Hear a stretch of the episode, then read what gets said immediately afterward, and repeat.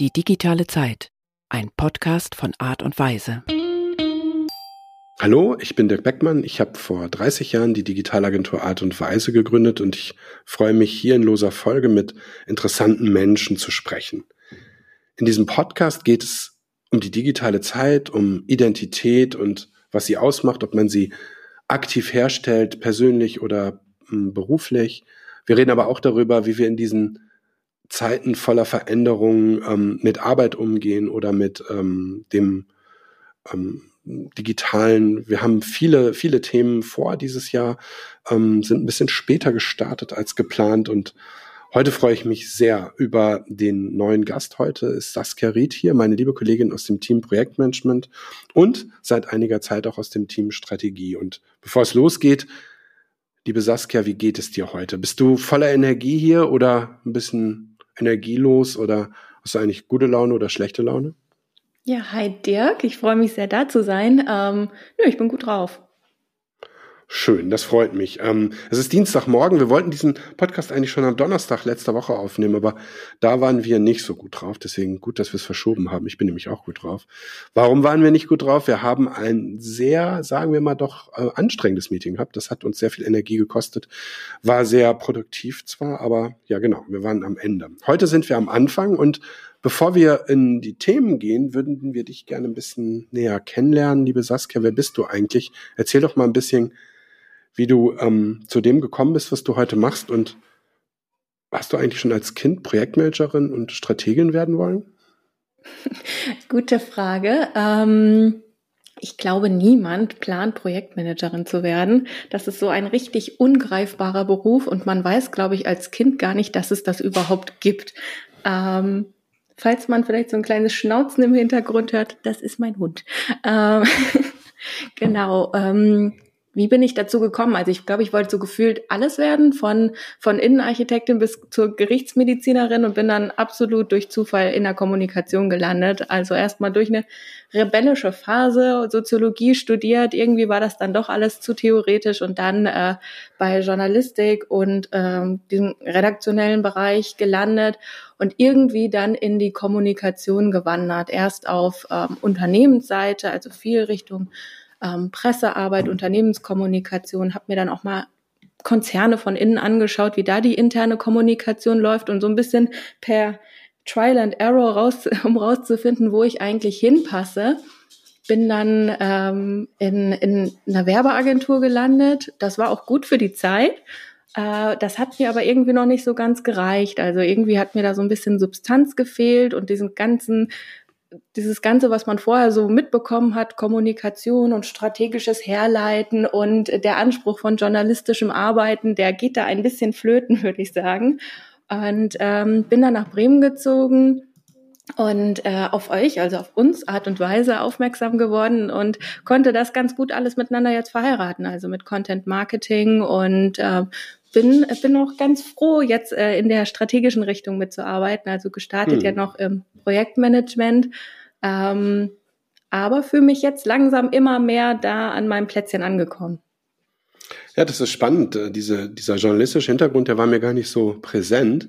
Ähm, und rebellisch, ähm, rebellisch hast du gesagt, da muss ich natürlich drauf eingehen. Also inwiefern warst du mit deinem Soziologiestudium rebellisch und was hast du für journalistische Erfahrungen gemacht? Geh doch da nochmal tiefer rein. Mm, rebellisch, äh, ganz traditioneller Hintergrund. Wenn man was werden will, dann studiert man natürlich irgendwas mit Wirtschaft, weil da ist das Geld. Und äh, das hat mir natürlich nach dem Abi nicht geschmeckt, dass, äh, dass ich das machen sollte, was von mir erwartet wurde. Und deswegen habe ich erstmal eine Geisteswissenschaft gewählt, einfach aus Trotz und weil ich es in dem Moment konnte. Ähm, ja, und äh, so bin ich dann da gelandet. Es war aber dann halt doch ein bisschen zu, zu, zu geisteswissenschaftlich für mich an der Stelle. Äh, und ähm, dann, ja, dann habe ich versucht, irgendwie so mich umzuorientieren, wie ich so meine, meine Stimme finden kann. Habe dann bei, bei einer Tageszeitung angefangen zu arbeiten und bin da als, ähm, es ist sehr ländlich, als quasi Carla Kolumna mit meinem Auto von Dorf zu Dorf gefahren und habe da die Geschichten eingefangen und habe dann auch äh, angefangen, Journalistik zu studieren, also tatsächlich. Und äh, hatte auch die, eigentlich gedacht, dass es das wäre, aber gefühlt ist das so der, der, der bleibende das die bleibende Komponente, dass ich mich ständig umentscheide und gar nicht richtig festlegen kann. Und ähm, Journalistik war es dann noch gar nicht richtig. Ich fand das dann viel spannender, was quasi Unternehmen ähm, machen. Also gar nicht dieses ähm, ich schreibe für die Allgemeinheit und ich, äh, ich orientiere mich an diesen hohen Standards, die alle sehr, sehr wichtig sind. Ich fand das viel spannender zu gucken, wie man aus Organisationsseite, Unternehmensseite, wo auch immer man dann quasi für einen Auftraggeber oder eine Auftraggeberin arbeitet, wie man quasi Meinungen beeinflussen kann und mitentscheiden kann. Mhm.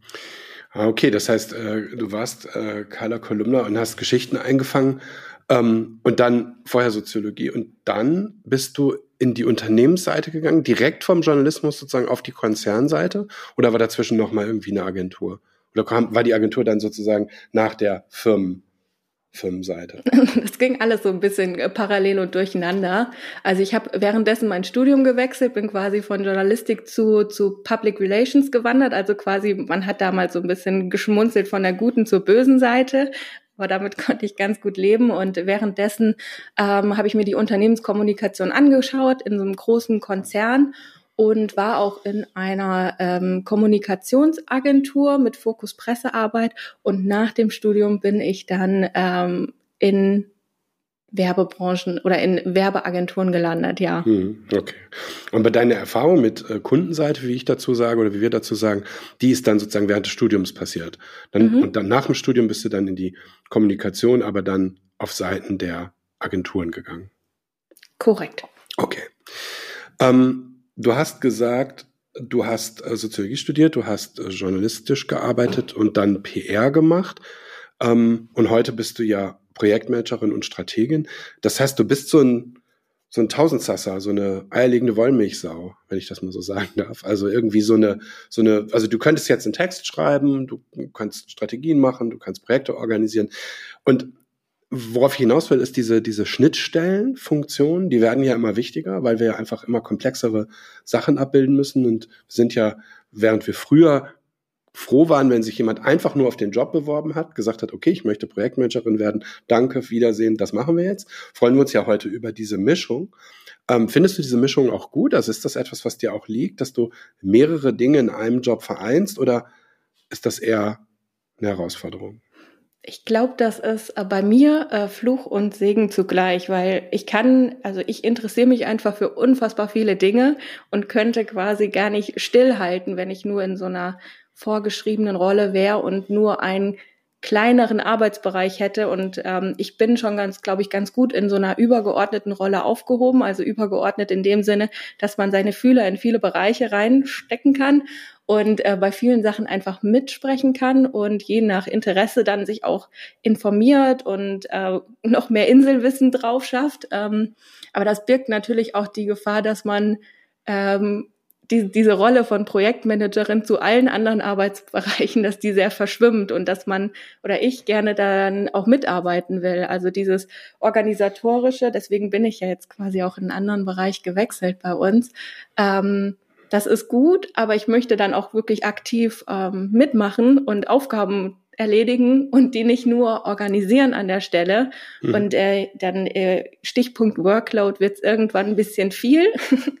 ähm, genau, und ähm, fühle mich jetzt quasi in so einer festen strategischen Rolle, die ja trotzdem übergeordnet bleiben darf, also mit vielen Bereichen, in die man reinschnuppert und sich Gedanken machen kann, äh, ganz wohl. Mhm. Okay. Mm. Diese, diese Strategie ist tatsächlich ja so eine, so eine übergeordnete Rolle, weil man ja so viele Sachen miteinander verbindet, also so ganz konkrete Erfahrungen aus den Pro Projekten, die man gemacht hat, ähm, auch äh, konkrete private Erfahrungen, wie man, wie man Dinge nutzt, wie man digitale äh, Tools und so weiter nutzt.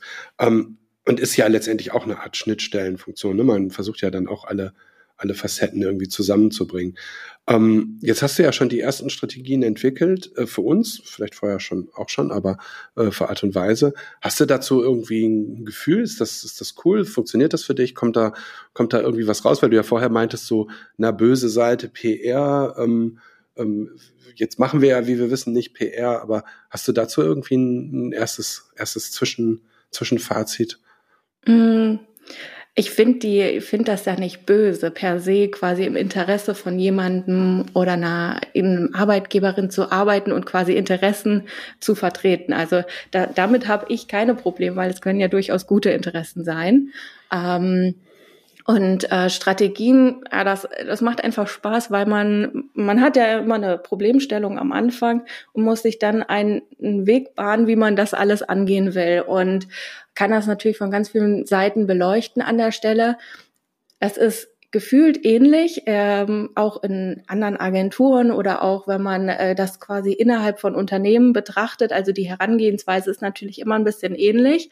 Ähm, aber ich habe beobachtet, dass bei uns eben der Fokus noch mal ein bisschen ähm, datenbasierter an der Stelle ist. Ich habe hab einige Sachen unterschätzt gehabt und dachte, ach, das läuft doch, das kriege ich doch locker hin. Ähm, und als dann das Thema kam mit ja ähm, Suchmaschinen und wie, wie ranken denn einzelne einzelne Keywords, war ich dann auch so, okay, gut, das ist also ein neuer Topf, in den ich einfach mal reinfallen kann. Das das hat äh, also quasi dieses ja, ich, wie gesagt, mir macht das ja Spaß, neue Dinge zu lernen. Und an der Stelle war das einfach so, alles klar, es ist so ein neues Feld einfach eröffnet, ähm, wo ich mich dann mal kurzzeitig wieder verlieren kann. Mm, also deswegen, das ist so mein erstes Fazit, ähm, quasi von der Struktur und Mechanik funktionieren Strategien, glaube ich, ähnlich. Ähm, Schwerpunkte sind manchmal anders gelegt und ich habe da durchaus noch Sachen, wo ich einfach viel Energie reinstecken will, um das noch besser zu lernen. Hm.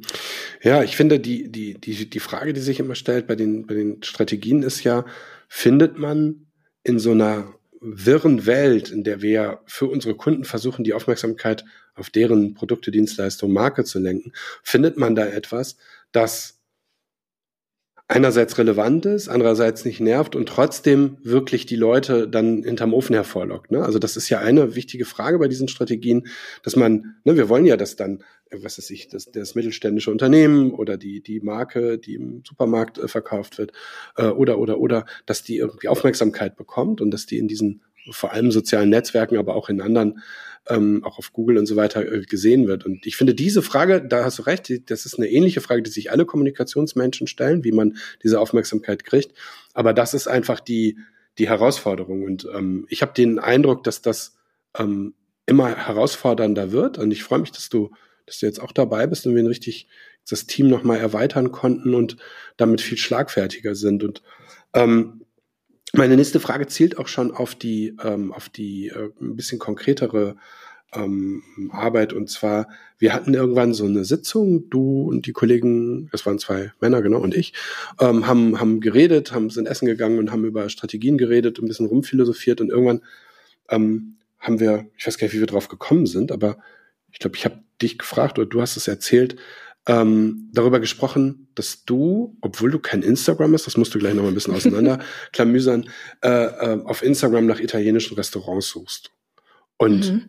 ähm, du bist ja dann neu in Bremen gewesen und irgendwann bist du hierher gezogen und kanntest noch nicht alle Restaurants und dann, so habe ich das abgespeichert zumindest, dann hast du erzählt, dass du auf Instagram suchst. Und wir haben uns alle, also die anderen, die da saßen, haben sich alle angeguckt. Keine Ahnung warum, aber wir haben uns alle gedacht, äh, wieso sucht sie denn auf Instagram?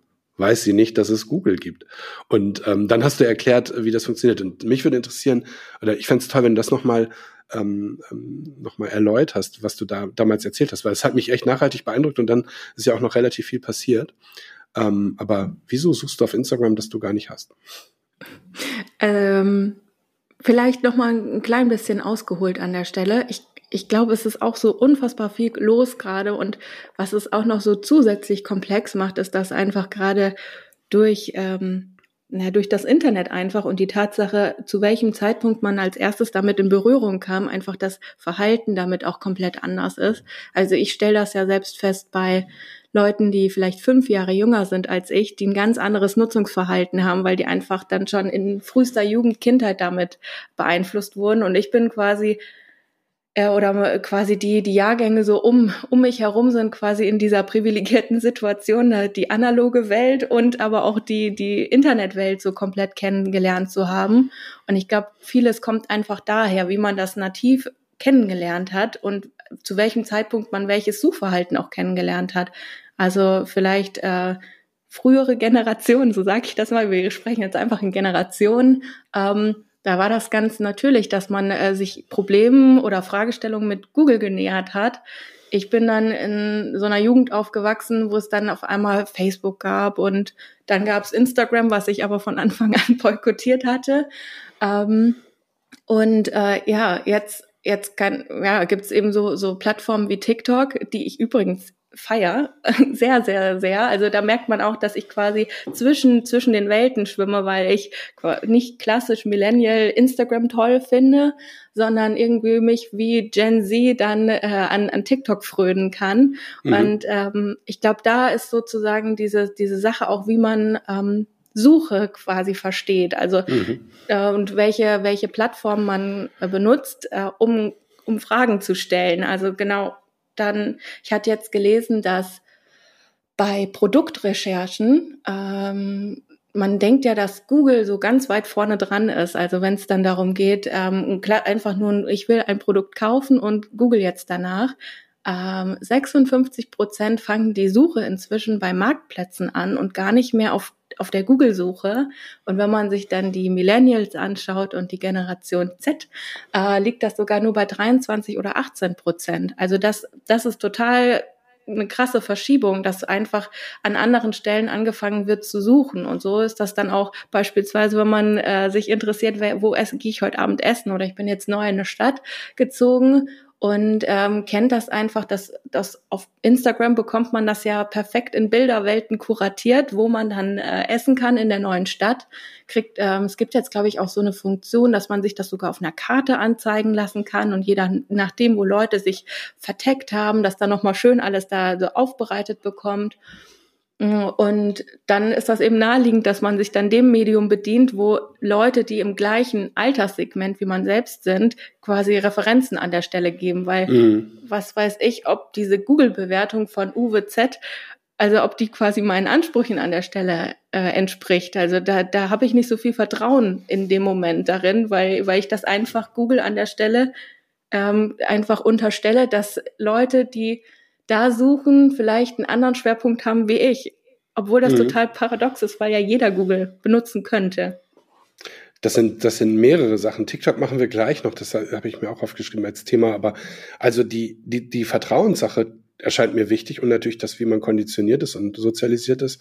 Und klar, wenn man sein, die meiste Zeit eher in einem sozialen Netzwerk verbringt, welchem auch immer, dass man dann dort auch was sucht, ist klar. Mir war auch klar, dass die Leute zum Beispiel nach Firmennamen oder Produktnamen aktiv in Social Media suchen. Das hatte ich so irgendwie abgespeichert, dass das irgendwie etwas ist, was man tut. Deswegen geben wir uns ja auch immer mehr Mühe mit den, äh, mit den, mit den Auftritten auf den, auf den äh, verschiedenen sozialen Netzwerken für unsere Kunden oder für uns, dass dann da auch irgendwie alles super aussieht und so. Das verstehe ich schon noch. Aber bei dem italienischen Restaurant, um das Beispiel nochmal zu machen, fällt es mir immer noch schwer, das richtig zu verstehen, weil woher weißt du denn, also woher nimmst du dieses Vertrauen?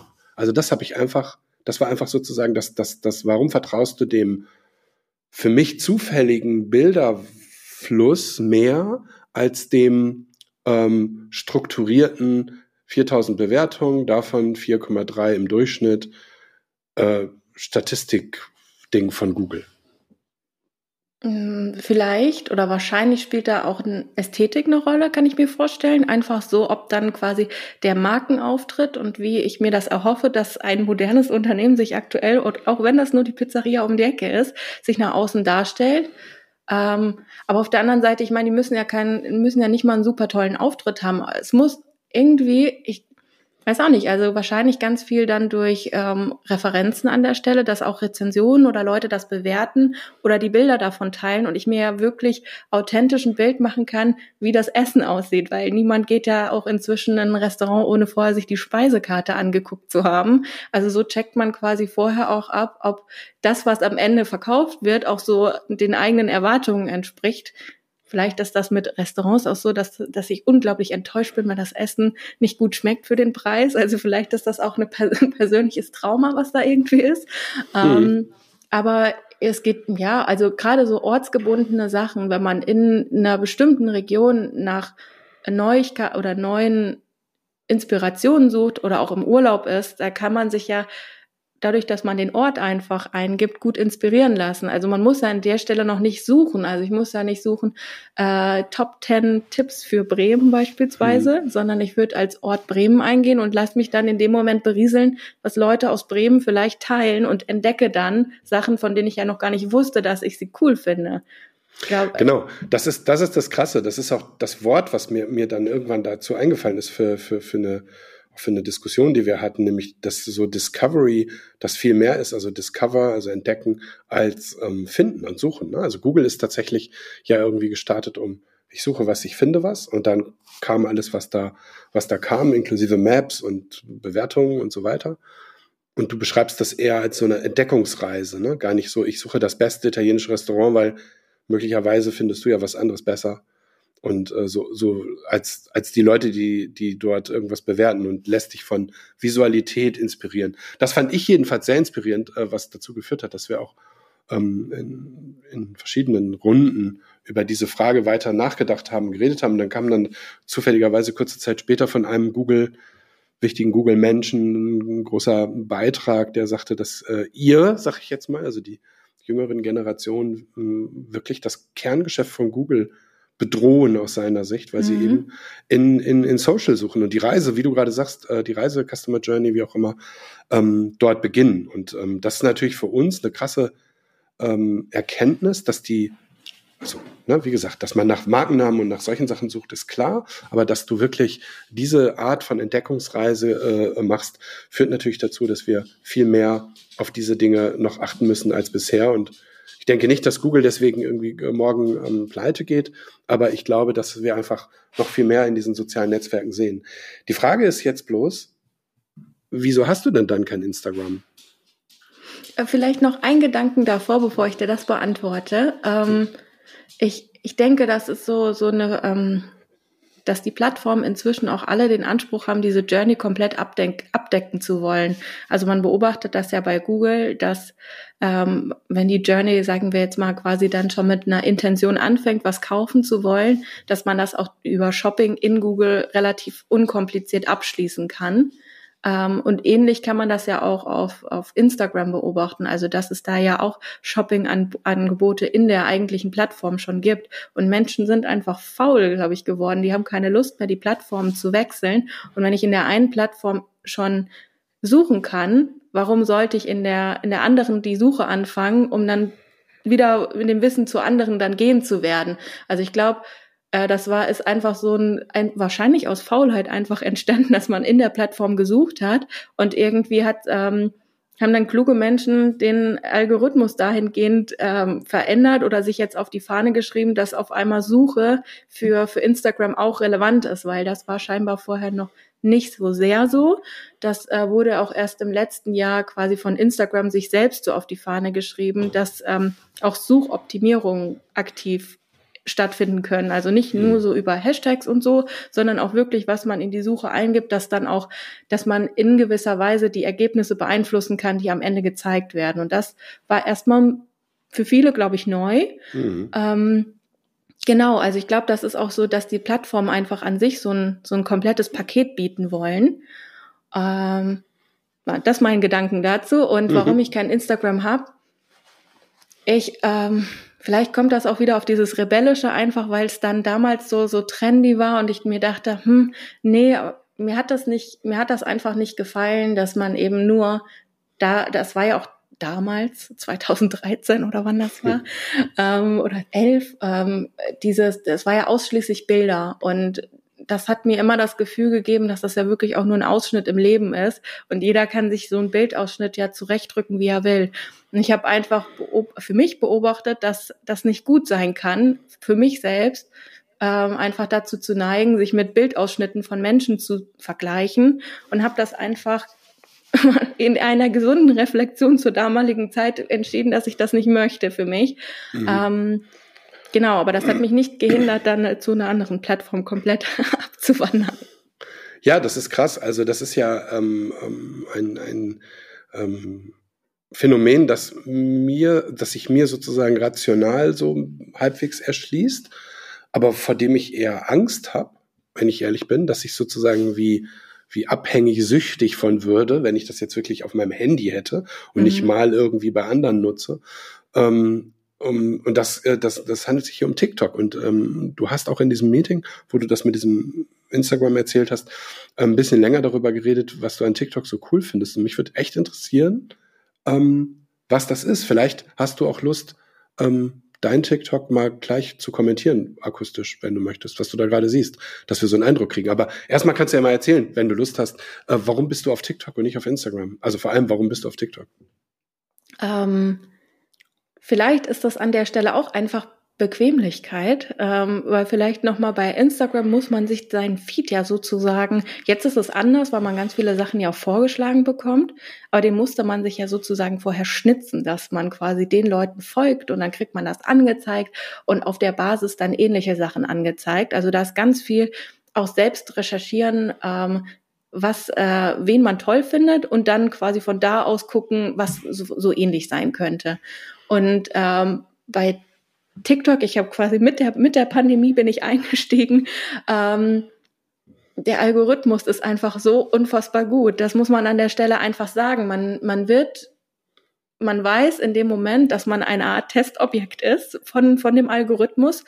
Man wird von ganz vielen Themen befeuert und dann muss man einfach nur in seinem Nutzerverhalten, man muss das ja nicht mal aktiv kommentieren an der Stelle, sondern einfach das eigene Verhalten ähm, spielt einem dann nur noch Inhalte aus, die zu den eigenen Interessen passen. Also das ist die Plattform schnitzt dir an der Stelle deinen eigenen Feed, der perfekt zu deinen, zu deinen Interessen passt. Und das kann aber dann auch bedeuten, dass die sich ändern. Also ich, der ist einfach unglaublich clever an der Stelle, wenn ich Tage habe, ähm, wo ich mich für das eine Thema mehr interessiere als für das andere, kriege ich dann mehr Beiträge dazu angezeigt, interagiere mit denen mehr und mein Feed sieht anders aus. Also es, das ändert sich dann auch eben echt nach, nach Meinung und wie, wenn man in Themenfelder einsteigen will. Und es wird ja oft so, so abgetan, diese Plattform mit den, mit den tanzenden Mädchen und irgendwie alles sehr banal. Und an der Stelle kann ich dann auch nur sagen, es ist halt ein Algorithmus, der zeigt dir, was du sehen willst an der Stelle. Und wenn du dir nur tanzende Mädchen anguckst, dann kriegst du nur tanzende Mädchen gezeigt.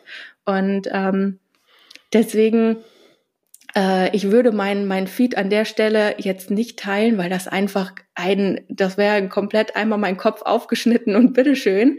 Ähm, aber es ist sehr, sehr nah an dem, was mich gerade beschäftigt. Und das, das kann auch ganz informative Themen sein. Also es müssen äh, nicht immer diese, diese klassischen Lifestyle-Themen sein. Es geht dann auch um Sachen wie Finanzberatung ist, ist ein riesiger Bereich, also in meiner Welt oder ähm, ganz viel auch Selbstsorge oder mentale Fürsorge und diese ganzen Themenbereiche, die werden dann eben auch angeschnitten, ähm, so dass man eben auch quasi tiefgründiger über Themen da nachdenken kann, die man vielleicht vorher noch gar nicht so für sich entdeckt hatte. Mhm. Ähm, also ich nehme mal mit, dieses, dieses AB-Testing, also das, der, der, Algorithmus gibt dir irgendwas und dann sieht er, wie du darauf reagierst, ob du scrollst, ob das Video länger als drei Sekunden guckst und so weiter und so fort und was auch noch. Ähm, und dann wird es immer besser. Also dann wird er, mhm. dann, dann wird es immer besser. Aber ähm, nur weil das meinen Interessen entspricht, kann ich mir eigentlich nicht vorstellen, dass, dass das alles ist. Weil ehrlich gesagt, machen das ja alle heutzutage und versuchen die diese diese diese diese Filterbubble äh, äh, für dich besser zu machen. Von Netflix bis bis ähm, bis äh, Facebook und Co. Ähm, was ist denn das Besondere? Also oder auch Amazon Prime die Videos oder was auch immer. Also an allen in allen äh, Tools, die man so kennt, ist Personalisierung ganz vorne. Und alle Tools nutzen KI, alle Tools sind irgendwie mit Algorithmen versorgt. Das, das, der Algorithmus von Facebook soll also als er damals rauskam, dieses, ähm, dieser, ich glaube, der hieß damals Edge, ähm, war das irgendwie die große Revolution und dann ähm, bei Instagram auch. Also was macht denn das so besonders? Also was kannst du das irgendwie beschreiben? Deswegen wollte ich auch das mal irgendwie äh, hören, aber du hast natürlich recht, das ist ja möglicherweise sehr privat. Also insofern, mich interessiert vor allem zu verstehen, was das Besondere an der Personalisierung ist, weil algorithmische Personalisierung ist etwas, was wir ja schon lange kennen eigentlich. Mm, ich glaube, dass es an der Stelle einfach noch besser als woanders. Ähm, und die, die, der Content an sich ist natürlich, also ist auch anders aufbereitet. Also ähm, wenn man aus dieser Instagram-Bubble kommt, glaube ich, kann das einen erstmal ir irritieren, weil das einfach nicht so hochglanz ist an der Stelle und eben nicht dieser kuratierte Bildausschnitt, weil das Format Video an sich die Menschen zwingt, authentischer zu sein. Und dadurch, dass nicht jeder mit Profi-Equipment ausgestattet ist, aber irgendwie doch ein Mitteilungsbedürfnis hat, sind die Inhalte näher dran an dem, wie, wie du das auch selbst machen würdest. Also an, es kommt einfach echter in dem Moment rüber. Es kann ja genauso gestaged sein an der Stelle, aber es wirkt einfach authentischer ähm, äh, und näher dran. Also Video zwingt dich ja auch viel mehr über dich preiszugeben als ein Foto an der Stelle. Also deswegen ist man an den an den Menschen näher dran. Und ich habe das Gefühl, dass diese oberflächlichen also tatsächlich Schönheit weniger wert ist auf der Plattform, weil Instagram habe ich das Gefühl, ist das eine Plattform, wo die Währung quasi Attraktivität in welcher Art auch immer ist. Mhm. Ähm, und bei TikTok ist das anders. Äh, da der der Algorithmus spielt, glaube ich, relativ viele Dinge aus, die erstmal nach Instagram-Kriterien nicht attraktiv wären, aber so finden sich trotzdem viele Nischen, die sich genau dafür interessieren und dann zählt mehr die Person dahinter als das Aussehen der Person oder die attraktiven Attribute, die die Person vielleicht hat. Und dadurch, dass es eben viel Videocontent ist, hat man eine schnellere, einen schnelleren Draht dazu und die näher kennenzulernen und es ist nahbarer an der Stelle. Mhm.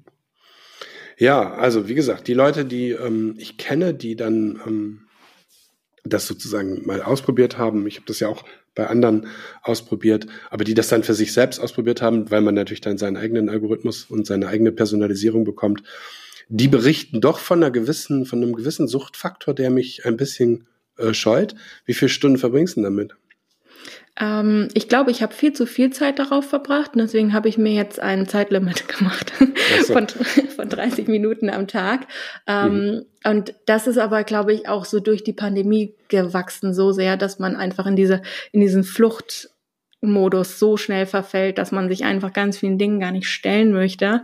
Und dann wird man einfach äh, mit Videos berieselt und es geht echt schnell, dass dann das Handy sagt, äh, Zeitkontrolle nur noch fünf Minuten und man sich denkt, oh wow, ich habe das doch gerade erst angemacht. Und ähm, also den, das sehe ich auch, also dass das viel Gefahr birgt, äh, seine gesamte Freizeit auf dieser Plattform zu verbringen. Hm, ja, naja, und ich meine, ganz, ganz zu schweigen davon, ähm, du, du bist ja erwachsen und kannst das alles steuern und tust das ja offensichtlich auch mit deinem, mit dem, mit den Zeit, mit dem Zeitkontingent, aber es sind ja auch viele Jugendliche dort. Ich weiß gar nicht, ab wie vielen Jahren man das darf. Ich meine, viele machen es dann trotzdem, aber äh, ich glaube, bei Facebook war das irgendwie 13 oder 14. Und ich denke, das wird bei Instagram auch so sein. Aber da ähm, äh, kommt natürlich noch einiges auf, auf die Menschheit zu, wenn dann die jungen Leute, die natürlich noch etwas verführbarer sind und äh, nicht so viel halten von, von Zeitlimits, wenn die mhm. dann äh, auf TikTok sind. Wie stehst du dazu? Siehst du da, siehst du da eine Gefahr oder glaubst du, das funktioniert schon? Das ist einfach nur das neue Fernsehen? Äh, ich möchte das nicht verheim, äh, äh, verharmlosen an der Stelle. Äh, ich denke, gerade in der Jugend, dass man sehr viel Zeit mit sich selbst verbringt und, äh, und sich quasi abkapselt. Und vorher war das dann vielleicht ja, eben Serien gucken oder Filme oder Kassetten oder was auch immer gucken.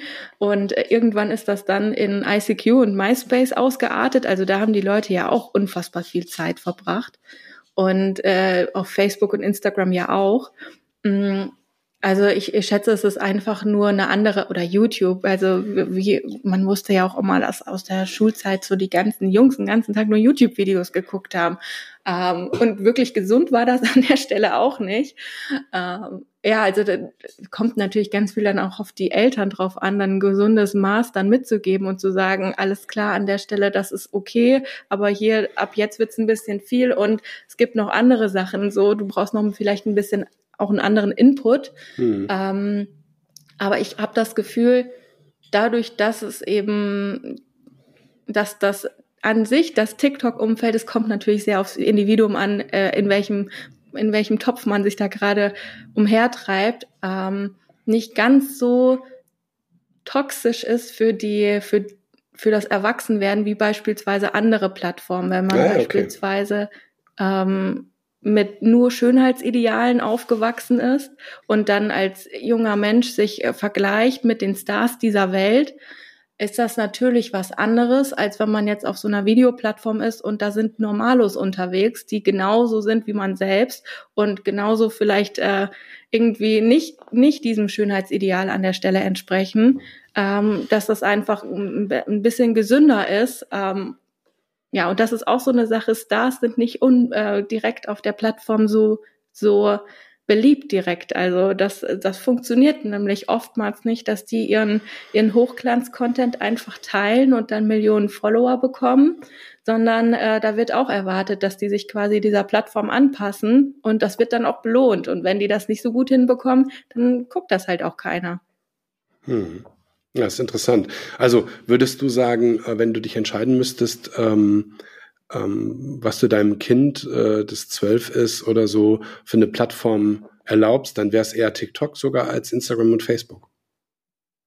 Ja, ich würde das sagen. Ich glaube, ich würde das aber trotzdem ab und an beaufsichtigen wollen. Einfach mhm. nur, dass ich weiß, dass das irgendwie so ein, so ein Gefühl dafür zu bekommen.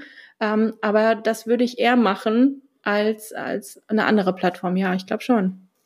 Krass, wie sich das ändert, ne? Ja, ja das ist spannend. Also, ähm, Genau. Ich habe ähm, keinen guten Übergang zu meiner nächsten Frage, aber ich möchte unbedingt darüber reden, ähm, weil im Vorfeld am Donnerstag hast du erzählt, ähm, dass du etwas hast, von dem ich gar nicht wusste, dass es das gibt, und das nennt sich A-Fantasie. Und dass es in Ordnung ist, darüber zu reden. Und ähm, vielleicht magst du mal beschreiben, was das ist. Ähm, und ähm, wie, wie, ich stelle dir da noch ein paar Fragen, aber wie sich das so, wie sich das so anfühlt. Was ist A-Fantasie, Saskia? Mm, das ist die, äh, das Nicht-Können einer bildlichen Vorstellungskraft an der Stelle. Ähm, es ist keine Krankheit, es ist einfach nur, ich würde sagen, eine Einschränkung, die aber einen nicht im, im Leben ein, so sehr einschränkt, dass es als Krankheit zählen könnte. Und ja, das ähm, ist einfach das Wort für Nicht-Fantasie an der Stelle. Mhm. Äh, das heißt also, wenn ich mir Dinge vorstelle, habe ich kein bildliches Vorstellungsvermögen davon.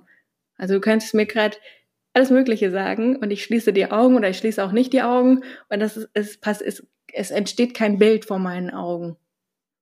Krass. Mhm. okay, wie, wie war das dann mit Büchern oder ist das mit Büchern? Mm, das ist tatsächlich angeschoben worden durch auch ähm, an der Stelle TikTok tatsächlich. Dass, ähm, das war einfach nur so ein Test. Irgendwie stell dir ein, ein Pferd vor auf einer Wiese und mach die Augen zu und was siehst du? Und es gibt Menschen, die sehen das halt dann wie äh, wie ein Foto. Es gibt Menschen, die können dann sogar die Pferde riechen an der Stelle. Das ist dann quasi das Gegenstück dazu. Ähm, es gibt Leute, die sehen das so ein bisschen verschwommen und dann gibt es eben Leute wie mich, die sehen einfach gar nichts. die sehen einfach schwarz an der Stelle. Ähm, und dann hat vieles, vieles im Nachhinein einfach Sinn ergeben, wo ich einfach dachte, da bin ich so ein bisschen komisch, so. ähm, mhm. Und ich fand immer so, ich fand die Idee immer so toll, Bücher zu lesen und auch alle, was Leute darüber sagen, in diese ganzen Welten einzutauchen. Ähm, aber konnte mich nie wirklich überwinden, gerade bei so Romanen, ähm, das Buch fertig zu lesen. Ich habe einfach irgendwann aufgehört, weil mich das einfach schrecklich ermüdet hat. Und im Nachhinein ergibt das Sinn, weil ich mir es einfach nicht vorstellen kann, was da beschrieben wird. Also für mich sind das einfach Seiten an der Stelle, die nichts in mir auslösen an, an Welten, die ich sehen könnte. Also ich mag ja. trotzdem Serien beispielsweise oder Filme, da, da bekomme ich das gezeigt. Das finde ich richtig super und kann dann natürlich auch drüber nachdenken. so ist das ja nicht. Ähm, aber gerade bei, bei Büchern, ähm, da passiert halt sehr wenig ähm, bis hm. nichts. Aber das, da ist ja mehrere Fragen. Also das eine ist jetzt die, ähm, du kannst dir das nicht vorstellen, wenn ich dir jetzt sagen würde, mal mal ein Kreis oder ein Pferd oder ein Kopf dann würdest du das können, oder? Ja, ja. Also ich habe aber nicht ähm, quasi das Bild schon vorher in meinem Kopf, was ich dann nachmale, sondern das passiert bei mir in dem Prozess. Also ich sehe, was ich male und von da aus knüpfe ich an. Okay, aber das Konzept Kopf hat doch einen Kreis, zwei Punkte und einen Strich. Mhm. Und du verstehst das als Funktion, so wie als mathematische Formel. Und Quasi, nicht als ja. visuelle, visuell, also du, du, okay, und das, Ich kann es mir vorstellen, aber eben nicht bildlich vorstellen. kannst du beschreiben, wie du dir einen Kopf vorstellst, ohne ihn sich bildlich vorzustellen? Kannst du das irgendwie beschreiben? Also das sind so wie, ähm, wenn du so willst, halt so Informationen, die da hinterlegt sind quasi. Also ich weiß, dass ein Kopf aus einem Gesicht besteht und aus Haaren und aus Ohren, aus Augen. Ähm, aber ich habe kein, kein Gesicht oder einen Kopf vor Augen äh, von jemandem, den ich kennen würde. Das heißt, es ist wie so ein Datenbankeintrag, wie so eine Excel-Tabelle. Der Kopf besteht aus, äh, also Kopf und Unter, oder wie so ein, wie so ein, äh, wie so ein Baum, äh, Aufklapp-Dingsbums hier, wie heißt das? Wie so ein Netz. Also das heißt Kopf und dann kann man das aufklappen und dann weißt du irgendwie, das ist äh, Mhm. Augen und äh, Ohren und so weiter und dann kannst du es aufklappen und dann sind da Augenbrauen und Haare und okay, verstehe. Also, aber du könntest einen Kopf zeichnen. Ich bin nicht gut im Zeichnen, aber ich könnte das ja. Okay, und okay, das heißt, wenn du jetzt Farbe, hast du schon mal mit Farbe gemalt? Ja, Und wie ist das? Also dann malst du einfach und siehst, was du gleiche malst. dann- Informationen. Also das ist ja auch, dass man weiß, dass Haare eine bestimmte Farbe haben können. Und wenn man das malen würde und angenommen sich Farbe zusammenmischen würde, würde die Farbe in dem Moment entstehen. Also einfach wie, wie man sich das in Anführungszeichen vorstellt. Also dass, dass man einfach einen, einen bestimmten Braunton beispielsweise haben will und den so lange mischt, bis man damit zufrieden ist, aber ohne den vorher sich in seinem Kopf farblich vorgestellt und bildlich vorgestellt zu haben. Hm. Aber ich kann Das- natürlich eine Vorstellung davon haben, welches Braun ich haben möchte. Ich kann trotzdem ja für mich sagen, weil ich ja Erfahrungswerte habe, dass ich vielleicht so ein Haselnussbraun oder so in dem Moment sehr ansprechend finde und weiß ja in dem Moment, wie das aussieht, ohne es zu sehen. Aber ich habe dazu ja quasi ähm, ja, Lebenswerte abgespeichert oder Mhm. Erfahrungswerte und können, wenn du mir eine Farbe sagst und ich soll die mischen, dann kann ich dir die auch anmischen, dass wir quasi Mhm. beide irgendwann sagen würden, Haselnussbraun ist jetzt ein Kumpel, würden wir wahrscheinlich beide nicht so benennen, aber keine Ahnung, Mhm. Royal Blau oder so, das könnten wir dann beide irgendwie zuordnen. Hm. Ja, äh, vielleicht, aber ich, ich frage mich gerade, wenn, wenn, wenn du Farben und so das als, aus Erfahrungswerten machen kannst, dann kommt man ja zur Erfahrung und damit zur Erinnerung. Wenn du zum Beispiel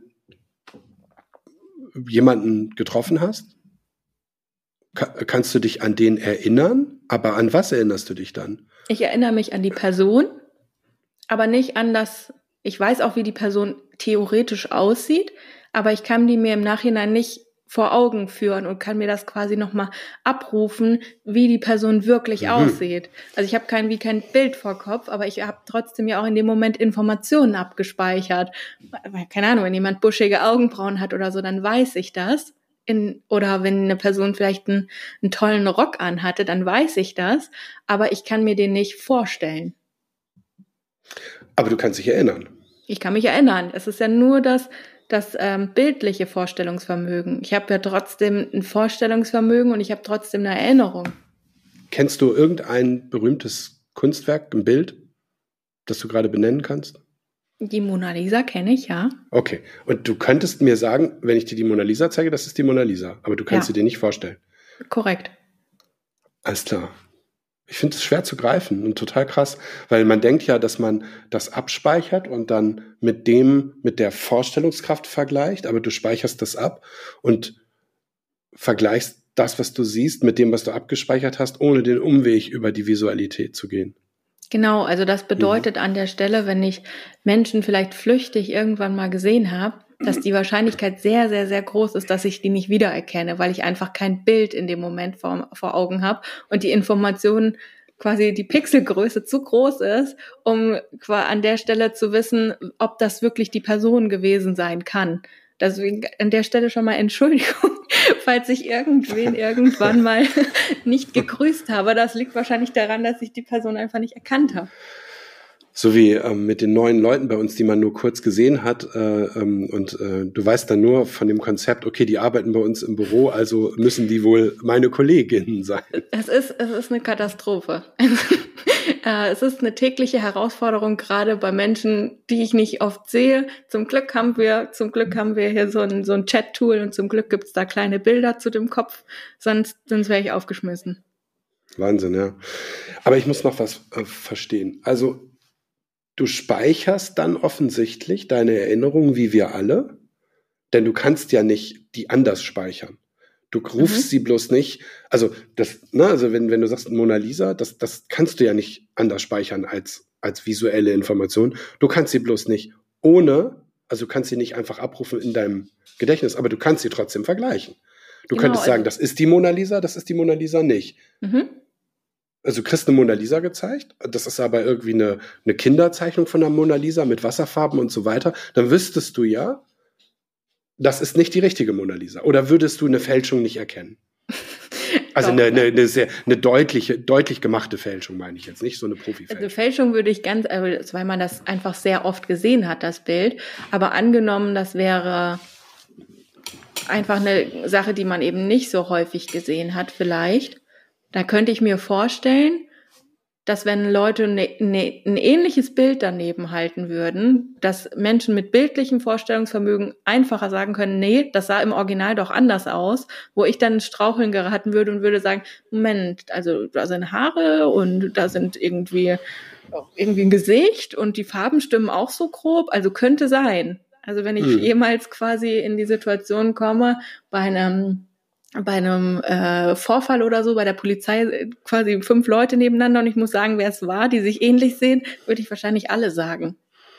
Hm. Ja, oder du hast ja viele Berufswünsche und, und, und Interessen und so weiter und willst äh, deep diven in die ganzen Themen, aber wahrscheinlich wirst du nicht Kunstfälscher-Kommissarin. nee, das, das würde ich wahrscheinlich nicht werden, aber witzigerweise ist einer von den, von den Gründern von Walt Disney, äh, hat auch A-Fantasie. Also das hat ja nichts miteinander zu tun. Also die, der, die Person, die da ganz viel in dem Animationsstudio auch mitgearbeitet hat, äh, mhm.